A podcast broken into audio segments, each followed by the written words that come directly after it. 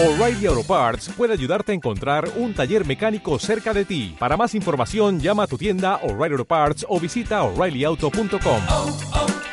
O'Reilly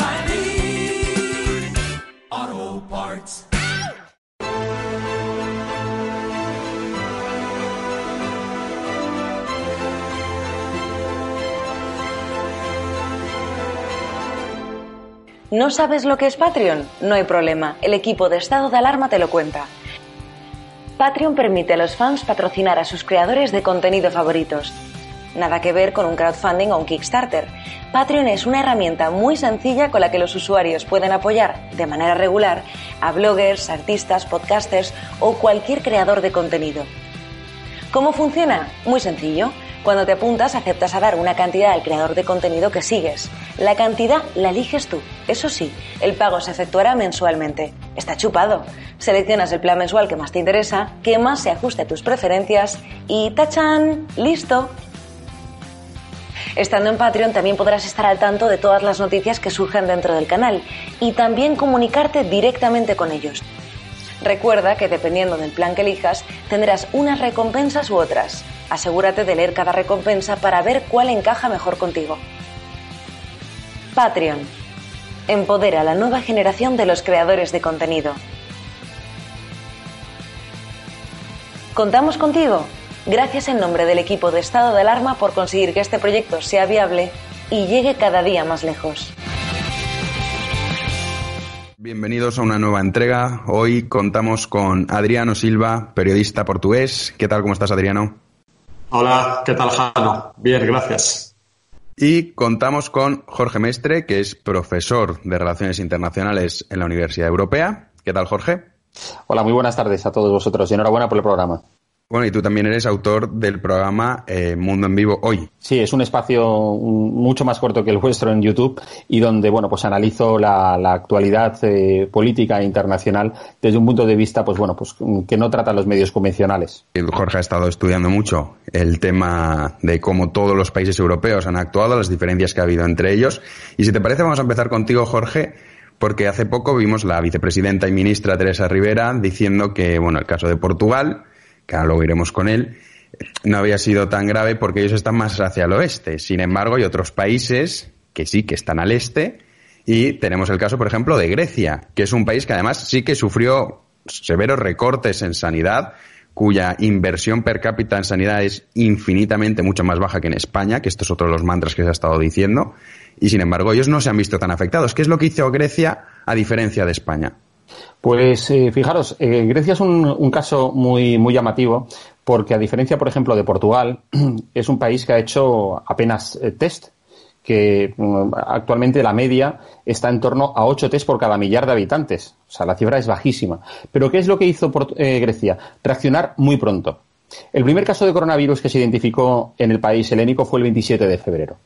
Pues justo en Tesalónica, precisamente, o justo un día después, es cuando el país decidió cancelar todos los actos masivos. Es decir, solamente con un caso y ningún fallecido. El día 11 de marzo cerró los colegios y dos días después eh, se limitó, bueno, pues se restringieron el tema de los viajes, se cerraron cafeterías, restaurantes, bibliotecas, museos y otros lugares. A día de hoy, la cifra de contagios en Portugal es de 2.600 y la cifra de fallecidos no llega a 150.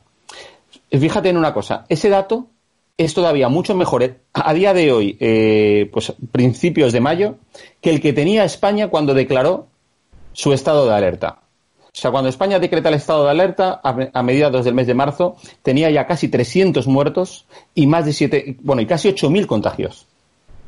Claro, es decir, eh, la capacidad de reacción que tuvo los, lo, tuvieron los griegos es precisamente la que, la que le ha recompensado pues en, en estas cifras de, de, de, la pandemia. Y eso que hay que contar que Grecia no tiene um, la capacidad, por ejemplo, hospitalaria que, que, teníamos teóricamente los españoles, y luego además que tiene cinco campos de refugiados diseminados por sus islas en condiciones de hacinamiento brutal y que se hacía pensar que aquello podía convertirse en un auténtico polvorín para extensión de la pandemia. Pero, mira, no ocurrió porque se supo gestionar muy bien. Y sin embargo, Adriano, en Portugal pasó un poco lo mismo que lo que comentaba Jorge, que es anticiparse. Si todo esto era tomar medidas preventivas. Portugal, ¿qué es lo que hizo? ¿Cómo reaccionó? El milagro portugués que todo el mundo ahora habla de Portugal, ya no solo en términos económicos, sino también a nivel sanitario, ha dado una lección al mundo. Pues ha dado una lección al mundo y la verdad es que eh, es muy fácil de encontrar la razón de por qué le estaba dando. Porque es que eh, mientras España tenía el ejemplo de Italia, que ya estaba, mm, toda Lombardía estaba completamente cerrada, Italia tenía miles de contagios, miles de muertos, eh, el país estaba eh, atravesando una crisis profunda con el coronavirus, España no reaccionó. Y sin embargo, Portugal, al ver lo que estaba pasando ya en España, que ya tenían 300 muertos, Portugal con cero muertos y un centenar de contagiados, medio centenar, cerró completamente todo, los colegios, decretó el estado de, emergencia el 18 de marzo lo decretó oficialmente, pero ya días anteriores, sobre el 11-12, se cerraron los colegios, se cerraron la mayoría de los comercios. La frontera con España se cerró. Atención, no había vuelos. Las, la- la- las- las fronteras terrestres estaban completamente cerradas. Eh, y claro, es que teniendo el ejemplo de España, Portugal dijo, vamos a ver qué pasa. Hay que prevenirnos. Y el gobierno portugués, que curiosamente también es un gobierno de izquierdas, y esto hay que decirlo, supo actuar a tiempo. Y por eso, hoy en España hay oficialmente 25.000 muertos y en Portugal 1.073. Creo que era por lo menos esta mañana. Sí, un millar, apenas un millar de, de fallecidos. Que más que lo que muy bien que comentabas, que es verdad, que es que esto no va de ideologías, esto va de buena gestión. Y además Portugal tiene un gobierno que es prácticamente igual que en España, que está también sustentado por el Partido Comunista, en el caso de Portugal, que nosotros, bueno, es Podemos, pero que viene a ser lo mismo, para la gestión de Antonio Costa, pues en fin. Ahí están los números, los números no Ahí engañan. están los números. Y es que ya lo decía eh, la vicepresidenta del Partido Popular, Soraya Sáenz de Santa María, que los números son tozudos. Y es verdad, los números son tozudos. O sea, aquí, ¿qué argumentos podemos dar cuando por un lado hay 25.000 muertos oficiales y por otro lado hay poco más de mil muertos? O sea, es que algo se ha hecho tremendamente mal. O sea, se pongan como se pongan, pero es que esto es así y es que los números, mm, las palabras las podemos modificar, los números no. Son lo que son. Los números nunca mienten. Ahí, Y déjame, Jano, déjame Sí, introducir una cosa que, le estabas, que estabas comentando tú. Es decir, en cuanto al tema de la ideología. Precisamente eh, el presidente Sánchez dijo al principio, cuando empezó con su saló presidente, esos eh, discursos sabáticos, eh, mm, auténticamente darnos la chapa a todos, bueno, pues decía que si el coronavirus no entendía ni de territorios, ni de razas, ni de ideología. Pero mm, ahí era un nuevo bulo de precisamente de Mr. Bulo. Porque eh, hay dos datos que son muy interesantes. A día de hoy, cinco de los países con, mm, del ranking con más fallecidos por millón de habitantes de coronavirus están gobernados por la izquierda. Es decir, te puedo decir los nombres, España, Italia, Suecia, Portugal y Dinamarca. Que es verdad que Portugal lo está haciendo bien, pero a día de hoy tiene 105 eh, muertos por cada millón de habitantes. Por ejemplo, Grecia, que, de que hablábamos antes, solo tiene 14 muertos por millón de habitantes. España supera, en, multiplica por 40 veces las cifras griegas. Es decir, de todos los gobiernos que tiene la izquierda en Europa, el 62% de dichos gobiernos está en el ranking de los mm, países con más fallecidos por millón de habitantes. Y solo un 6% de gobiernos gobernados por la derecha están en dicho ranking. Yo creo que la diferencia es muy notable, ¿eh? O sea, esto no va de lo que dice Sánchez o lo que dice Iglesias, que de aquí vamos a aprender que si la globalización, que si el capitalismo, que es lo que ellos están jugando. No. Esto no va ni de capitalismo, esto no va de globalización, esto va de ineptocracia frente a meritocracia. Esto va de personas, pues bueno, con el caso de Portugal, pues tienen eh, las autoridades sanitarias es gente preparada, aquí tenemos un filósofo. Aquí tenemos una ministra de Igualdad que no tiene estudios y que le da lo mismo lo que digan las autoridades europeas, porque sí que es cierto que el, el tal Fernando Simón eh, autorizaba y le parecía bien que la gente que quisiera pudiese ir a la manifestación del 8M, pero desoyeron totalmente los consejos de la Organización Mundial de la Salud y de la eh, propia Unión Europea. Y luego quiero el otro dato interesante es que de los 10 países con más números de contagios en Europa, cuatro también están gobernados por la izquierda, siendo España e Italia los dos primeros. O sea, es decir, que la cuestión ideológica es un tema que deberíamos empezar a introducir porque esa superioridad moral eh, con la que la izquierda siempre se presenta a la, a la sociedad, ¿no? que estar ellos en, en, la posesión de la verdad y patente de corso, pues yo creo que conviene eh, eh, aclararla y que la gente, porque estos son datos, es como tú haces, Jano, es decir, son datos. Y blanco y en botella, no cabe discusión. No, se, no, es interpretación. Yo también pienso que, evidentemente, la cuestión ideológica se está intentando introducir con el tema de, de, esta pandemia, pero bueno, yo también sigo pensando que es que en la pandemia no es que la derecha sea experta o la izquierda sea experta en gestionar una pandemia, porque también hay muchos países de izquierdas, como puede ser, por ejemplo, el caso de Nueva Zelanda, gobernados por una izquierda que en España sería considerada como un partido de derechas ultraliberal, pero el concepto es distinto en Nueva Zelanda, pero bueno, que han sido los países también que han gestionado muy bien esta crisis del coronavirus. Pero volviendo un poco al tema del tema de las gestiones que comentabas, Jorge, eh, en algunos países ministros de Sanidad sí que han presentado su dimisión por su nefasta gestión. Y como tú bien comentabas, aquí en España nuestro ministro de Sanidad bueno, pues una persona que estu estudió filosofía, que no es lo mismo que ser filósofo, y que prácticamente ha estado afiliado toda su vida al Partido Socialista y ya está. Y eso es todo el currículum que tiene. Luego tocaremos con Adriano el, currículum de la ministra de Sanidad de Portugal. Eh, coméntanos un poco, Jorge, cuáles son esos países que han caído los ministros de Sanidad por hacer una mala gestión. Pues mira, como tú dices, precisamente el ministro de Sanidad nuestro es un filósofo y los filósofos tienen, supone un concepto muy elaborado del etos, de la ética, del comportamiento, de la verdad, de qué manera se dirigen a la ciudadanía. Y da la casualidad eh, de que mmm, nuestro gobierno ha, mentido, ha estado corrigiendo, ha improvisado no, no reaccionó eh, en el momento que correspondía, desprotegió a la población en general, desprotegió a, nuestros sanitarios y pese a todo eso no asumen responsabilidades. Hay una cosa, ¿no?, que es la rendición de cuentas, que es básica en cualquier régimen democrático. Aquí este gobierno dice que, que ya llegará el momento de eso, pero yo claro, la pregunta es decir, ¿pero cuándo? Cuando la desescalada, no sé, esté ya en, en, en, en, el subsuelo. Es decir, la rendición de cuentas es un proceso que en democracia, es decir, no conoce fechas. Es desde el mismo momento en el que se produce el acto. Ayer mismo, por ejemplo, dimitió el Fernando Simón eh, británico.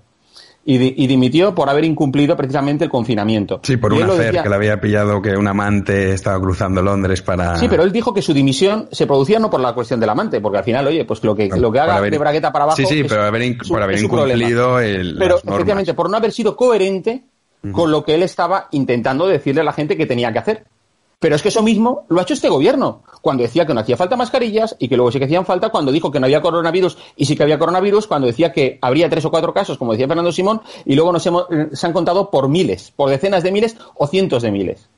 Y no asumen responsabilidades. Y como tú dices, es verdad, hay gobiernos en los que sus ministros de Sanidad han tenido que decir adiós. Por ejemplo, por el tema de los famosos eh, test eh, fake o test falsos, que nos pillaron a, aquí, en, digamos, en, en, totalmente en un renuncio al gobierno, fue eh, también ocurrió en otros países, como por ejemplo en Turquía, en Ucrania, etcétera. Bueno, pues en Ucrania el ministro de Sanidad presentó su dimisión a finales del mes de marzo. Curiosamente, un ministro que llevaba en el cargo apenas unas semanas, porque había sido nombrado el mismo me, eh, mes de marzo. En Ecuador, el ministra, la ministra de Sanidad y el ministro de Trabajo también presentaron su dimisión. En Nueva Zelanda, el ministro de Sanidad, también por no cumplir con el confinamiento y saltarse un poco, digamos, las reglas, cosa que ha hecho hasta tres o cuatro veces el vicepresidente Iglesias, presentó también su dimisión. En Holanda, el ministro de Sanidad también presentó su dimisión. Lo, lo disafraron con el tema del jamacuco que le dio en el Parlamento, que le había dado un bajón de tensión, etcétera. Pero presentó su dimisión en Holanda. El ministro de Sanidad de Rumanía también eh, fue obligado a dimitir. Es decir, y, eso, y, ojo, que Rumanía, por ejemplo, no está en el ranking de los 10 países europeos con más coronavirus, sí, ni por sí, fallecidos ni por contagios. Pero presentó la dimisión porque se le había ido el coronavirus de las manos. Y aquí, con treinta mm, eh, y tantos mil eh, fallecidos y cientos de miles de contagios, que no serán millones porque todavía no, no se hacen los test y no lo sabemos. Lo son, lo son, lo son. Lo que pasa es que no están contabilizados, pero lo son, son millones de personas infectadas en España, sí, sí y nadie asume responsabilidades y todavía quieren salirse de rosita. Yo creo que, no sé, es decir, están pensando que como la ciudadanía no sale a la calle a protestar, porque esas son las cosas que podíamos hablar. Es decir, en muchos países están produciendo decenas de protestas, en Estados Unidos, en Alemania, en Francia, la gente contra el confinamiento y aquí no sé, es decir, mm, la Sí, gente ahora tocaremos ese tema. sumisa, ¿eh? Sí, sí. Bueno, el español siempre obedece. Siempre hemos sido perro ladrador, poco mordedor. A lo largo de nuestra historia esto siempre ha sido así. Pero, por ejemplo, eso también del tema de los ministros. Sí, adelante, Adriano, di, di. Perdona, Jana, yo ahí no estoy de acuerdo. El, eh, el español es dócil cuando gobierna a la izquierda. Porque si gobernara a la derecha, porque en el día que ganó Rajoy las elecciones, había el, eh, eh, Génova rodeada, escraches a, a todos los ministros, eh, eh, las Cortes rodeadas, el Congreso rodeado. O sea, el español es muy dócil cuando la izquierda buenista y cuando la izquierda, con su superioridad moral, nos impone lo que tenemos que hacer. Cuando es la derecha, sacan el féretro de Franco a pasear. También puede ser que hasta, entre comillas, imagínate esto con un gobierno del Partido Popular. Hubiera caído. imagínate esto, ¿eh? Esas imágenes que no hemos visto en televisión de hospitales desbordados, gente Estaríamos- asfixiada. No hemos visto nada de eso, ¿eh? Estrasburgo, estaríamos en Estrasburgo ya con delitos de lesa humanidad, Seguro. condenando a Rajoy porque es un asesino, con Rajoy asesino por al todo. Tribunal de la Haya, seguramente, efectivamente. Totalmente, totalmente. Luego, retomando un poco el tema de los ministros, que bueno, también podíamos sumar, por ejemplo, el caso de Israel, que es sumamente interesante, ese ministro de Sanidad que tenían tan peculiar, que por un rebrote que hubo en una iglesia ultraortodoxa, eh, el hombre dijo, bueno, en una sinagoga, perdón, el hombre dijo, bueno, dimito, porque le cayeron críticas y dijo, me voy. Y se fue. Y eso que Israel ha hecho un, gran trabajo, pero bueno, simplemente la coherencia de asumir los errores, que era muy interesante. Pero volviendo al tema de los ministros, la ministra de Sanidad de Portugal, que en España, aquí Adriano, bueno, tú lo sabes porque tú vives entre España y Portugal, ha corrido mucho por las redes sociales esa imagen de la comparación entre ella y la ministra de Sanidad portuguesa. ¿Por qué la ministra de Sanidad de Portugal sí que ha actuado bien? ¿Es debido a su carrera, debido a su experiencia? ¿Por qué ha sido? Bueno, eh, yo creo que eh, más que la ministra, porque la ministra aquí también ha recibido algunas críticas, no trascienden a, a- España, también porque las cifras no son tan astronómicas. Yo creo que de verdad, y aquí hay que decirlo, Antonio Costa es un hombre con una habilidad política muy superior a la media. Es un hombre cuando, que hace dos años Portugal se calcinó y murieron casi 200 personas quemadas en los incendios de verano y, y no ha pasado nada. El gobierno no cayó, la oposición apoyó al gobierno porque creían que era su responsabilidad. O sea, es un hombre que es capaz de pactar con todo el mundo y además atarlo y bien atado. Es un gran político. Otra cosa es que sea un gran gobernante, pero gran político es. Yo atribuiría que eh, los, como, como, como se dice en castellano, pero yo creo que el oro, aquí la medalla de oro es para el primer ministro. La ministra sí es verdad que tiene un currículum, vamos a ver. Tener un mejor currículum para ministra de Sanidad que ella es fácil porque ella, cla- claro, efectivamente, ella tiene una carrera brillante en el mundo de la sanidad. eh, es una mujer, sí, también, que, muy cercana al Partido Socialista y, y con un marco ideológico bastante marcado, pero quiero decirte, es una mujer que sabe de lo que habla. Eso para empezar. Y no es un señor que, con todos mis respetos a la gente que estudia filosofía, a mí me encanta la filosofía, eh, cuando te toca un marrón de esta magnitud, eh, es cuando nos damos cuenta que a veces no necesitamos tantos políticos, pero sí necesitamos a especialistas de verdad. Y ya, pues, eh, como dijo Juan Carlos de, Arias Navarro, un, un desastre sin paliativos, pues es que ella es un desastre sin paliativos. O sea, no, no hay por dónde cogerlo. La ministra portuguesa es una ministra, mira, primero no veta preguntas de periodistas. Ha dado la cara absolutamente siempre. No hace un lo presidente. Va, cuenta lo que tiene que decir y se va. Aguanta el chaparrón porque aquí, como cualquier gobierno, una vida vale tanto como 35.000 o como 25.000.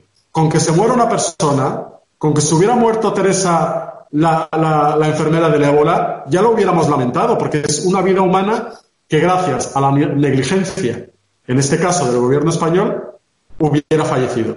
Pues es tan importante un fallecido como 25.000. Y claro que esta ministra aquí también recibe críticas. Claro que sí.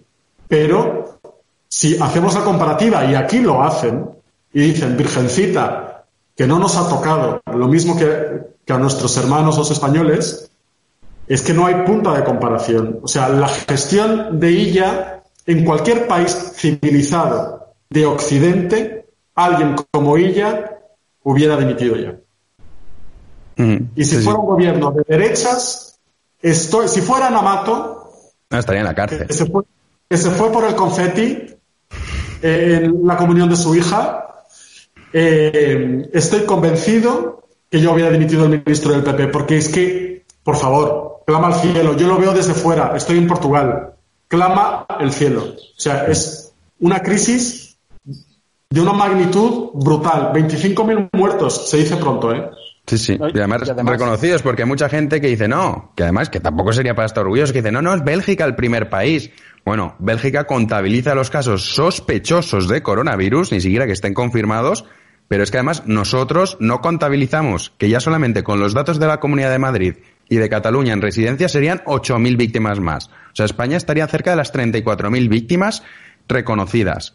Y eso nos situaría en el primer lugar de largo. Pero bueno, aquí está incluso la gente diciendo, no, no, Bélgica está peor, somos el segundo. Pero si es que del mundo, ¿eh? que se dice pronto, el segundo país del mundo con cifras falsas, con cifras reales, desgraciadamente somos el primer país. Pero volviendo al tema de esto que comentábamos del estado de alarma, cómo han ido enfocándolo distintos países, ¿no? Porque España sí que es cierto que prácticamente ha seguido las pautas de Italia en muchísimos aspectos, pero hay muchísimos países que no han recurrido al estado de alarma o estado de emergencia, cada país lo llama de una forma, pero hay otros países que no. Por ejemplo, Polonia y Hungría, que son países que se les ha criticado muchísimo, cuyos resultados son muy positivos. Cuéntanos un poco, Jorge, qué es lo que han hecho ellos.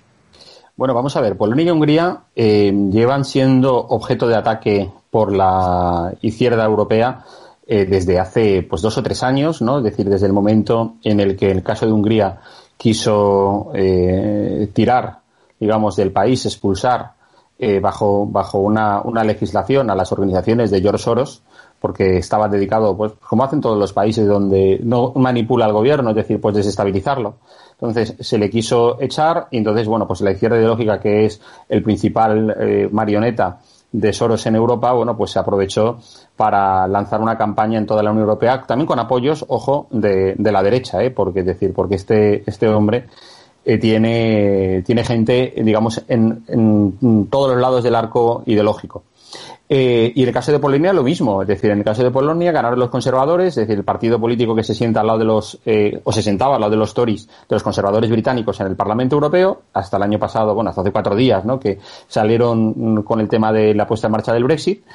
Y, y ambos países habían sido duramente, bueno, habían sido y han sido y están siendo duramente criticados y si, eh, vamos, y eso el lector, los, eh, bueno, nuestros espectadores lo sabrán, es decir, constantemente se les está pidiendo que sean expulsados, que se les abra unas sanciones y afortunadamente, como eh, la presidenta de la comisión es una persona razonable, como también en ese sentido, bueno, aunque también tenía sus propios errores, eh, su predecesor, el señor Juncker, pues no entraban al trapo de todas esas críticas, ¿no?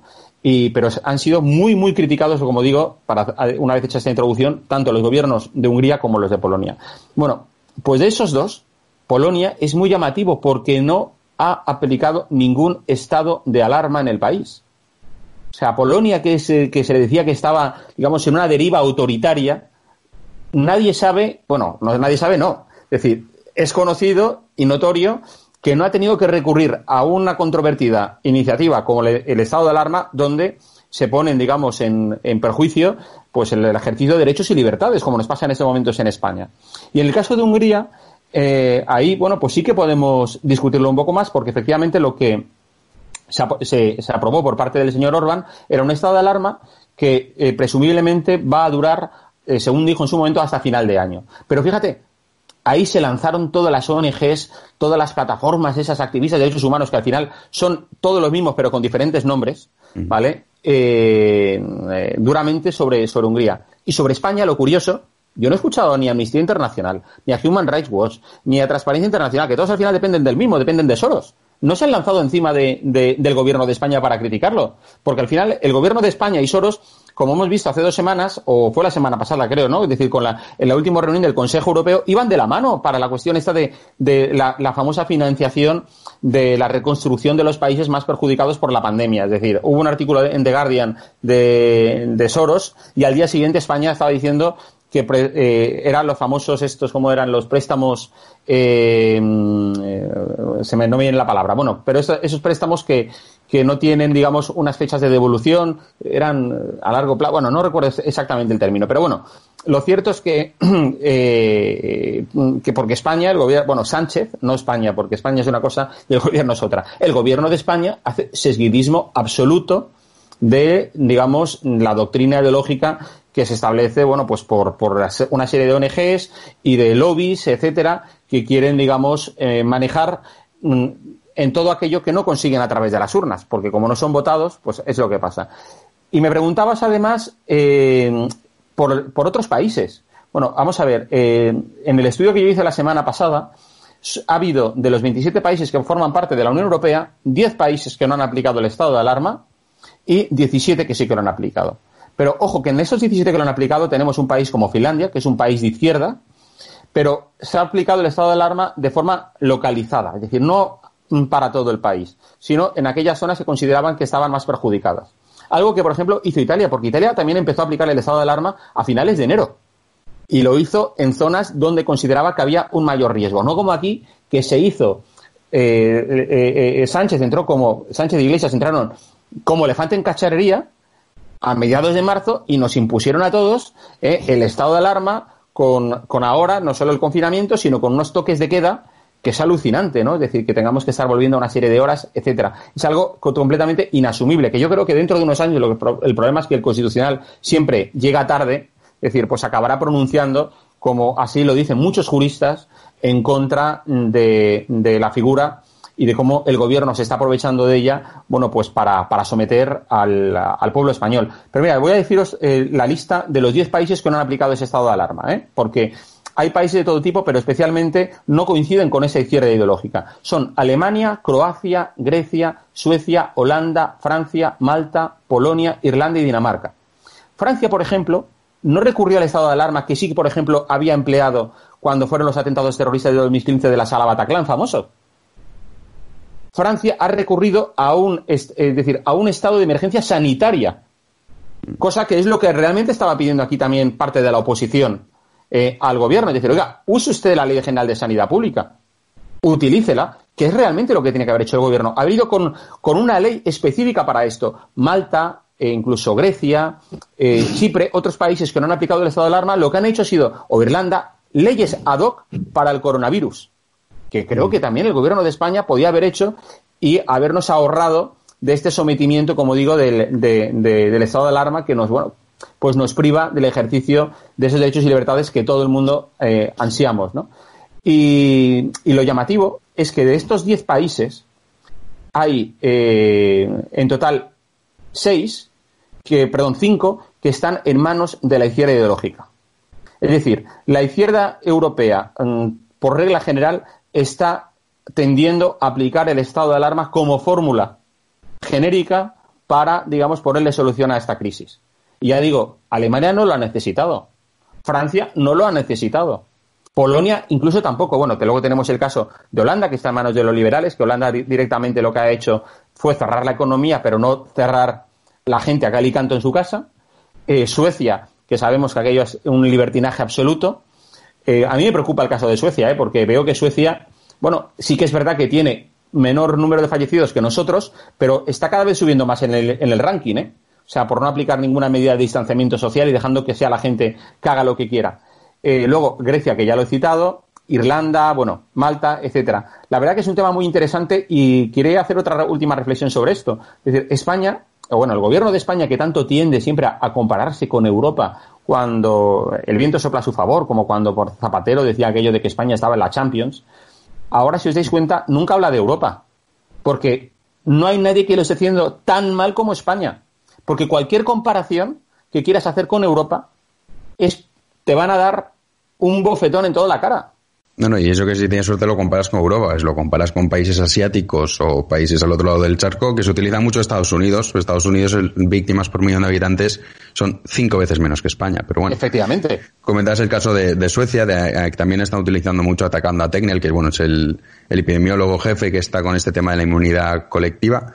De verdad es interesante el tema de Suecia. Veremos si lo consiguen o no, porque es cierto que tiene más víctimas que sus vecinos como Dinamarca o como Finlandia, pero según ellos lo que dicen es que están muy cerca de conseguirlos y veremos a ver a largo plazo realmente, claro, eso no- se podrá saber cuando pase todo esto cuál era la mejor decisión y a lo mejor nos llevamos una sorpresa. Pero el tema de Portugal. Adriano, ¿cómo fue en Portugal? Porque es cierto que se aplicó, pues bueno, estado de emergencia, que quiero recordar que se llama así en Portugal, corrígeme si me equivoco, que es un poco como en Francia, estado de emergencia, ¿no? Que es como en Francia, estado de emergencia sanitaria, que por cierto, el Senado se lo ha tumbado a Macron, que esta es otra de las cosas que aquí nos cuentan que si desaparece esto es el fin del mundo y todo el mundo puede hacer lo que dé la gana, pues bueno, el Senado a Macron se lo ha tumbado. Veremos a ver ahora qué pasa. ¿Cómo fue en Portugal? ¿Cómo han sido esas normativas y ahora mismo cómo está viviendo el país? Bueno, pues el, como, como os dije antes, el 18 de marzo se decretó oficialmente el estado de emergencia, aunque ya eh, el gobierno recomendaba teletrabajar, eh, los colegios estaban cerrados, pero la ley como tal, promulgada por el presidente de la República, 18 de marzo. Cero víctimas, medio centenar de infectados. Portugal recluyó a la gente en su casa. Yo estaba en Lisboa, me vine a un pueblo que se llama Chamusca. Y aquí, para que os hagáis una idea, es un pueblo de 6.000 habitantes. Pero había, bueno, y hay recurrentemente coches de policía que van por las calles con megáfonos diciendo recomendamos a la población que no salga de casa salvo por extrema necesidad para ir al supermercado o a la farmacia. O si está infectado o cree que tiene algún tipo de, mm, síntoma, evidentemente, primero llamar a los números de teléfono facilitados y después, sí, si le dicen que vaya, ir al hospital o al centro de salud. Entonces, vamos a ver, restringir en casa, nos restringieron, nos confinaron, efectivamente, en eso, igual que en España, pero con un matiz muy grande, y es que aquí no había muertos. Entonces, la pandemia como tal se pudo controlar. Y yo creo que esto lo podemos decir a día de hoy. En un país donde hay 1.073 muertos, de 11 millones de habitantes, podemos decir que la pandemia se ha podido controlar. En Chamusca, repito, un pueblo de 6.000 habitantes, en España no se hablaban de arcas de Noé, ni se hablaba de IFEMA, y ya sabía el consistorio, que también es socialista, curiosamente, ya había habilitado un espacio con más de 100 camas, o sea, un pueblo de 6.000 habitantes, con más de 100 camas en caso de que hubiera que separar a gente asintomática y a gente infectada. O sea, eso para que nos hagamos una idea de la responsabilidad y la pulcritud democrática con que se han tomado las medidas en Portugal. Después, Antonio Costa, como dije antes y lo he elogiado, y no se me caen los anillos por elogiar a una persona que está en un espectro a la izquierda más que yo, es un hombre con unas habilidades políticas muy grandes y es un gran comunicador. Y no necesita de una hora de discursos como Fidel Castro para decir lo que tiene que decir, que es básicamente lo que hay que hacer y por qué hay que hacerlo. Que esto es muy importante. En España se nos han impuesto muchísimas cosas y yo digo en España, porque aunque esté en Portugal, yo estoy con televisión española enchufada todo el día. O sea, eh, porque lo vivo muy intensamente, tengo familia en España y, es un país pues que también es el mío. Entonces, eh, nos han explicado por adelantado todo. Hace dos semanas ya nos explicaron, y era un borrador, la- las fases de desescalada, pero ya nos dieron cuatro pinceladas de cómo iba a ser. En España, por la mañana te decían una cosa, después venía el, el ministro de Podemos de turno y te decía otra, después venía otro ministro que decía que se acababa de enterar que iban a aprobar una renta mínima y que nadie la había consultado. O sea, eso en Portugal no ha pasado. Y yo creo que eso marca mucho la diferencia, porque tú te sientes seguro con el gobierno que te ha tocado. Porque yo estoy seguro que el señor Sánchez estará en su casa y claro que no quería que pasara todo esto. Nadie quiere que pase todo esto. Por el amor de Dios, no se les puede acusar de eso. Si le hubiera tocado a otro partido político, la gestión hubiera sido difícil. Esto no es moco de pavo. No es moco de pavo para ningún gobierno, esté de derechas, liberales, conservadores, es igual. Es un problema al que nunca nos habíamos enfrentado y que es duro. Y eso, si el gobierno de Sánchez hubiera sido transparente, no hubiera ido siempre por detrás del carro, no, no hubiera ido siempre improvisando y hubiera explicado desde un primer momento por qué se nos encerraba en casa, por qué se tomaban ciertas medidas, cuando hacía dos o tres días había millones de mujeres manifestándose por el Día de la Mujer, que tienen todo el derecho mm, de hacerlo, pero ¿por qué en el 8M no era importante y al día siguiente ya era importante? Volvemos a lo de antes. No hay ideología. Claro que hay ideología. Porque ese acto era una pancarta entera para el gobierno. Para un gobierno que, de una ministra que, presentó una ley de igualdad de prisa y corriendo llena de errores, también llena de improvisaciones. Si es, si es que el gobierno de España es la improvisación, la ineptitud y la irresponsabilidad. Aquí hay un periódico que es El Observador, que escribió un artículo, eh, un joven abogado que también tiene eh, mucha relación con, España, en que dijo, el titular era Sánchez, la viva imagen de la ineptitud y la irresponsabilidad. Evidentemente no quería que pasara todo esto, pero fue responsable. Él es el jefe del Ejecutivo. Aquí tenemos que determinar responsabilidades. ¿Quién no es responsable es esa pobre señora que fue a una manifestación sin tener conocimiento de la gravedad de la situación. El gobierno de España, las autoridades sanitarias españolas, siendo conscientes de lo que estaba pasando, no impidieron ciertos actos. Portugal sí, y ahí está la clave.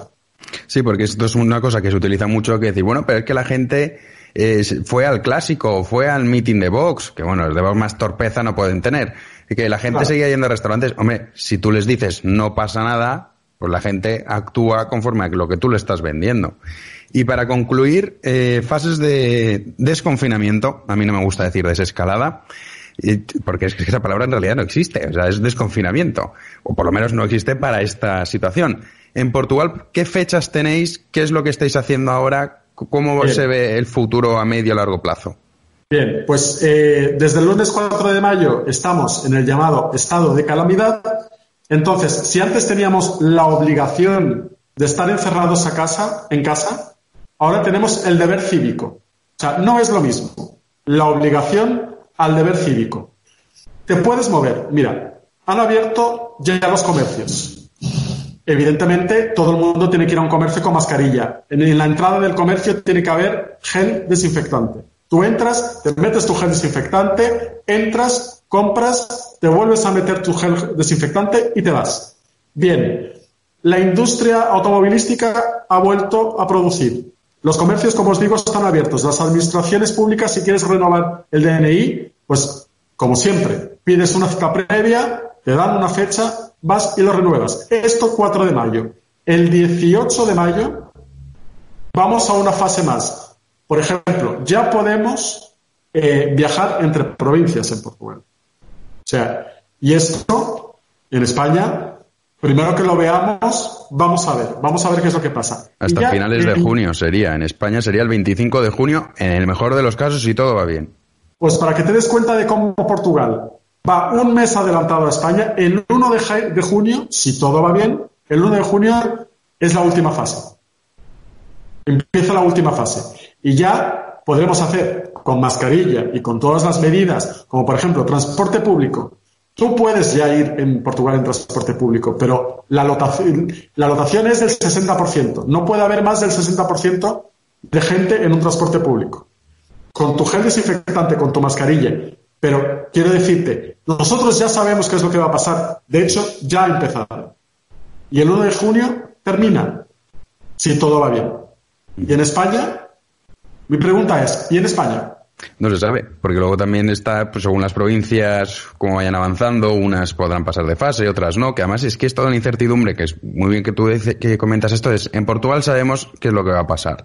Que luego, evidentemente, puede haber cambios porque, oye, si se descontrola la situación, pues puede haber ciertos cambios pero por lo menos la gente sabe qué es lo que hay. Aquí la incertidumbre es absoluta y eso, a nivel económico, la incertidumbre también es un palo muy, muy duro y no estamos, ni España, ni tampoco Portugal, aunque bueno, Portugal ha mejorado mucho estos últimos años con esa buena gestión, también en parte derivada de la intervención de, de la Troika. No estamos para permitirnos estos lujos de ya veremos qué pasa y estos dimes y diretes, pero bueno, en fin. Pues a ver, suerte, Adriano, suerte. Esperemos que todo vaya bien y vosotros os podáis liberar antes que nosotros. y pues para terminar, Jorge, si puedes decirme algún país que te ha llamado la atención esos estudios que has estado realizando, cómo ha sido ese plan de desconfinamiento, que muchos de ellos, bueno, y esto de pasear, que nosotros nos dicen, la primera fase tú puedes pasear. En muchísimos países de Europa, por no decir la inmensa mayoría, esto ya se podía hacer. O sea, no, no era tan brusco, quizá Italia, que es lo que se parece. Pero bueno, ¿cómo están viviendo ese desconfinamiento? ¿Qué planes han presentado? Pues vamos a ver, yo me, eh, para mí unos países que lo están haciendo estupendamente bien, con resultados y con una buena política de gestión, etcétera, son los, eh, los bálticos. Eh, Lituania, Estonia y Letonia están de hecho ya entre los primeros países que más test hacen a su población. Luego, hablaría también del caso de Luxemburgo, porque Luxemburgo, que es un país que ha estado muy atizado, es decir, la tasa de fallecidos por millón de habitantes en Luxemburgo es alta, mm, pero el gobierno, digamos, mm, ha sabido dar un volantazo a tiempo y se ha comprometido mm, que, bueno, ya lo dijo la semana pasada, que en el mes de mayo eh, toda la población iba a pasar por una prueba. Es decir, se le iba a hacer un test. A día de hoy, es decir, con datos que, que ayer estaba, eh, bueno, pues la, la- la Universidad de Oxford daba, eh, en ese momento Luxemburgo ya es el país con más test de Europa, bueno, de la Unión Europea, ¿eh? es decir, porque Islandia todavía le supera. Pero de la Unión Europea, Luxemburgo es el país que más test está haciendo de su población. Estamos hablando de una media de 80 por cada millar de, de habitantes. Y de aquí a finales de mes será todavía mucho más grande, porque allí son 700.000 habitantes y ahí, bueno, pues mm, quieren hacer test a todo el mundo. Y es una de las cosas que eh, el gobierno ahora no quiere que se hable, pero es que efectivamente los test es básico para seguir desconfinando. Porque si no, vamos a estar dando palos de ciego y matando moscas a cañonazos. España sigue sin estar entre los 10 países que más test hacen en su población. Si es que eso es una auténtica vergüenza. Y de hecho, eh, eh, Hanna, a ti que te gustan mucho las cifras, incluso la Universidad de Oxford en sus estudios, después de lo que pasó la semana pasada con la falsificación de los datos, es decir, eh, han dicho que no sacan nada de España hasta que no tengan una información transparente y clara.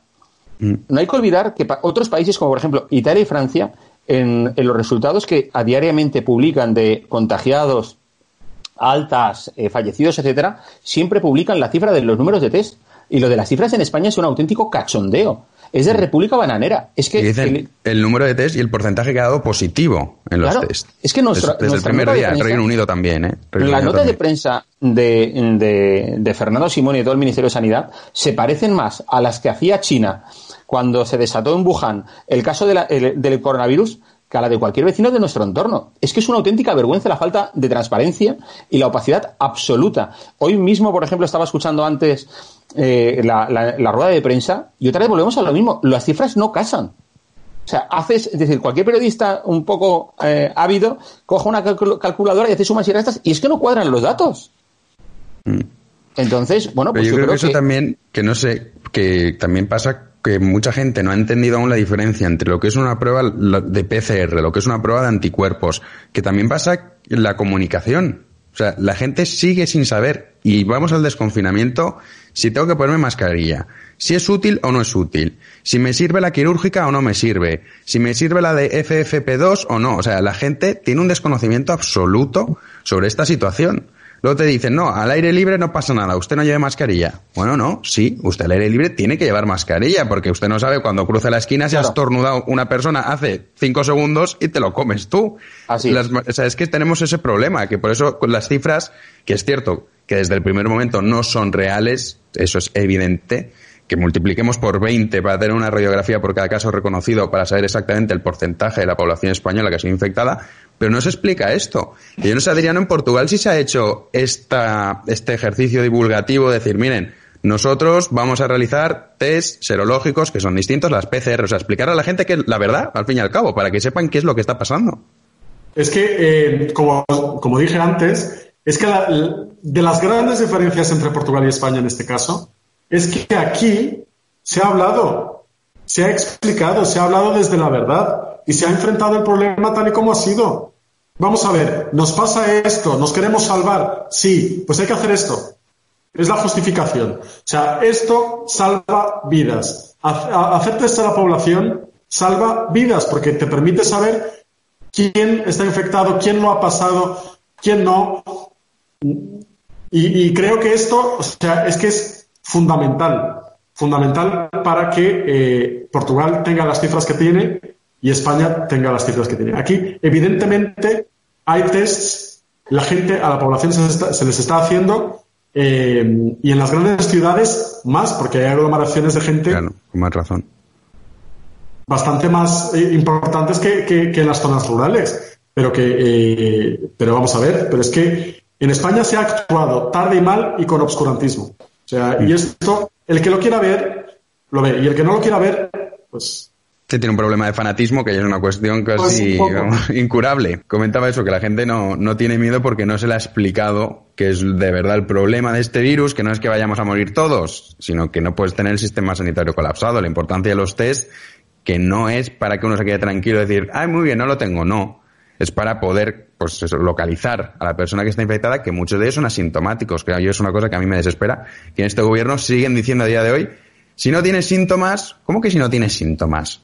Si puede ser asintomático. Además que está demostrado un porcentaje muy alto, pero bueno. Y En bueno, fin. Jano, aquí hay, hay una cosa que me gustaría decir y que me parece muy importante, y es que, eh, vamos a ver, votamos a un gobierno. A veces puede que no salga la persona a la cual hemos votado, el partido al que hemos votado. Pero todos eh, debemos, o tenemos la obligación, o, como queramos tratarlo, de, fiarnos, porque si no te fías de tu gobierno, eh, pues hombre, es porque ha- hay algo que falla. O sea, un gobierno que empezó diciendo que en España íbamos a tener poco más que dos o tres casos, que las mascarillas no eran importantes, que los guantes no eran importantes, que los tests ya veríamos. O sea, vamos a ver, ¿qué seguridad te, qué- qué- qué seguridad te da esto? O sea, si un día sí, el otro día no, ahora todo el mundo con mascarilla, pero no hace falta, las de la farmacia no son buenas, sí que son buenas. O sea, es que cada- en cada, a, a cada hora hay un criterio diferente. Mm, Sí, sí, es un cambio de discurso constante. Claro, la gente lleva un follón. Que yo, por ejemplo, hay una cosa que a mí me fascina, que es ver a gente con guantes y sin mascarilla por la calle. Dices, ¿qué habrá entendido este hombre para Este hacer eso, no? Porque claro, si no, no- uno no se lo puede explicar. Y luego, a mí también me gustaría otra reflexión al hilo de lo que está también diciendo Jano, eh, me gustaría introducir, es que eh, yo creo que tenemos que plantearnos si verdaderamente, claro, porque aquí estamos diciendo que el desconfinamiento, lo que nos vende el gobierno, ha sido un éxito. Y dices, bueno, ha sido un éxito, ha sido las medidas mm, más duras que se han aplicado en Europa, las ha hecho España. Han muerto, pues bueno, oficialmente 25.000, casi 26.000, pero mm, realmente habrán sido 40.000 muertos eh, cientos de miles de contagiados, ¿el confinamiento verdaderamente ha funcionado? Porque, claro, es decir, yo recuerdo la primera rueda de prensa de Fernando Simón, cuando se decretó el estado de alarma, que decía, bueno, esperamos a ver los resultados en cuestión de unos días. Bueno, Fernando Simón, como siempre de lo que dice, pues bueno, pues hay que cogerlo todo con pinzas, ¿no? Porque no, no acierta una. Eh, o sea, Sí, pero eso sí yo creo, Jorge, porque nos han tratado como niños pequeños. Cuando tú a un niño pequeño le llevas, le llevas a un sitio que sabes que no quiere ir, si le dices desde el principio, vamos a este sitio, se te pone a llorar y no, no quiero ir, no quiero ir. Pues esto ha sido un poco ir edulcorándonos la realidad, diciéndonos que esto Pero iban a ser unos días. después- Y es que Sánchez, cuidado, eh, cuando se declaró el estado de alarma, dijo que el objetivo era que España no superase los 10.000 casos. sí, sí. Es que es muy fuerte, ¿eh? Que el objetivo era ese cuando era evidente cualquiera que habíamos leído, sabíamos que, vamos a ver, esto es un crecimiento exponencial. Los 10.000 no te los quitaba nadie. Las miles de víctimas que íbamos a tener en España ya no te las quitaba nadie a pesar de declarar el estado de alarma. Evidentemente el estado de alarma funciona. Hombre, ¿cómo no va a funcionar si te meten un mes y medio encerrado en tu casa? Solo Bueno, pero, faltaría. pero vamos a ver, pero la cifra de contagios y de muertos no ha parado de crecer. Bueno, sí, pero por lo que te digo, porque es un crecimiento exponencial que aunque tú apliques el estado de alarma, tú todo eso ya es inevitable. Esto es como un tsunami. O sea, tú, yo siempre ponía ese ejemplo. Tú ves un tsunami llegar y dices, voy a intentar pararlo. No, no. Cuando tú ya ves el tsunami llegar, tú puedes hacer lo que te dé la gana, que los efectos ya te los comes. Luego ya, evidentemente, pues España sí que a lo mejor. Pero es que ha sido eso, ha sido una gestión de, de comunicarnos con pildoritas. 10.000 casos. Eso está ahí, ¿eh? En la meroteca que lo busque cualquiera. El día que se decretó el estado de alarma, lo que dijo el señor Sánchez fue eso, que el objetivo era que España no superase los 10.000 casos, cosa que era evidente que era imposible, que es que era absolutamente imposible. Pero bueno, en fin, veremos a ver cómo acaba todo esto. Si queréis dar algún último matiz antes de cerrar, y si no, pues ya despedimos.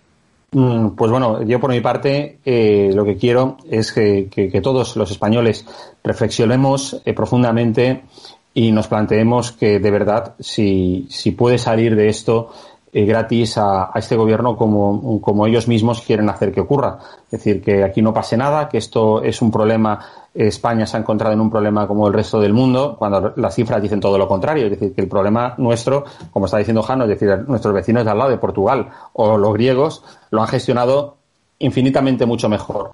Eh, que, bueno, pues que no tenemos que parar en exigir responsabilidades.